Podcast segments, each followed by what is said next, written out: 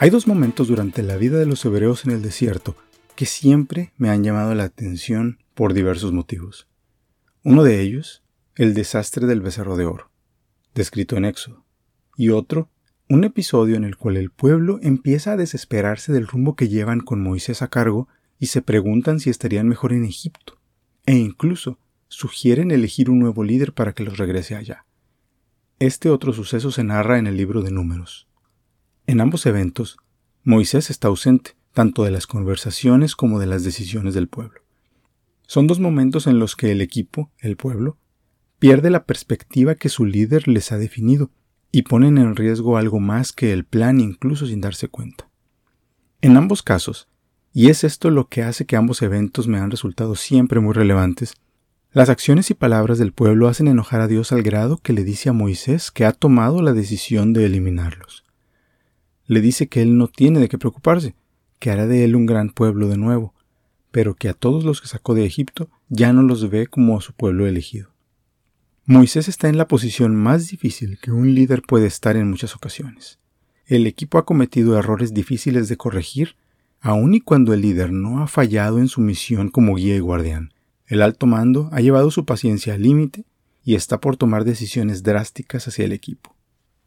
Aquí vuelve a surgir el gran líder, esa personalidad que no va a permitir que su equipo sea afectado sin tener la opción de reivindicarse. Ese líder que encara con respeto y disciplina, pero con mucho aplomo y sentido de protección al líder supremo en el contexto. Moisés habla directamente con Dios y le pide que tenga consideración del equipo. Le recuerda que él lo sacó de Egipto y que nada ayudará a su imagen deshacerse de su pueblo en el desierto que ellos han sido liberados y le pertenecen, y que en cierta forma merecen la posibilidad de retomar el rumbo y seguir avanzando de acuerdo al plan. En un diálogo muy personal, Moisés convence a Dios de que las cosas se pueden corregir, y el pueblo sigue avanzando. Estos dos eventos son muy similares entre sí, y nos refuerzan un concepto muy importante del liderazgo. El líder es el protector del equipo, y debe ser una conexión justa y efectiva entre los integrantes del equipo y la línea de autoridad superior, superior a ellos y al líder mismo.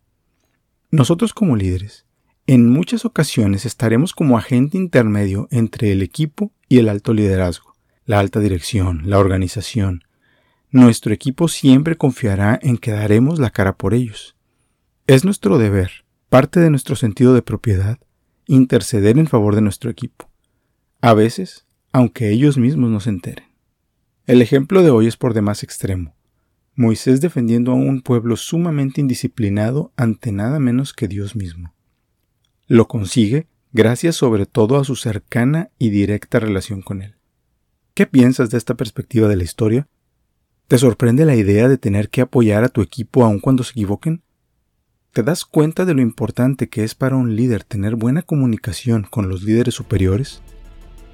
¿Qué más descubres tú en esta historia?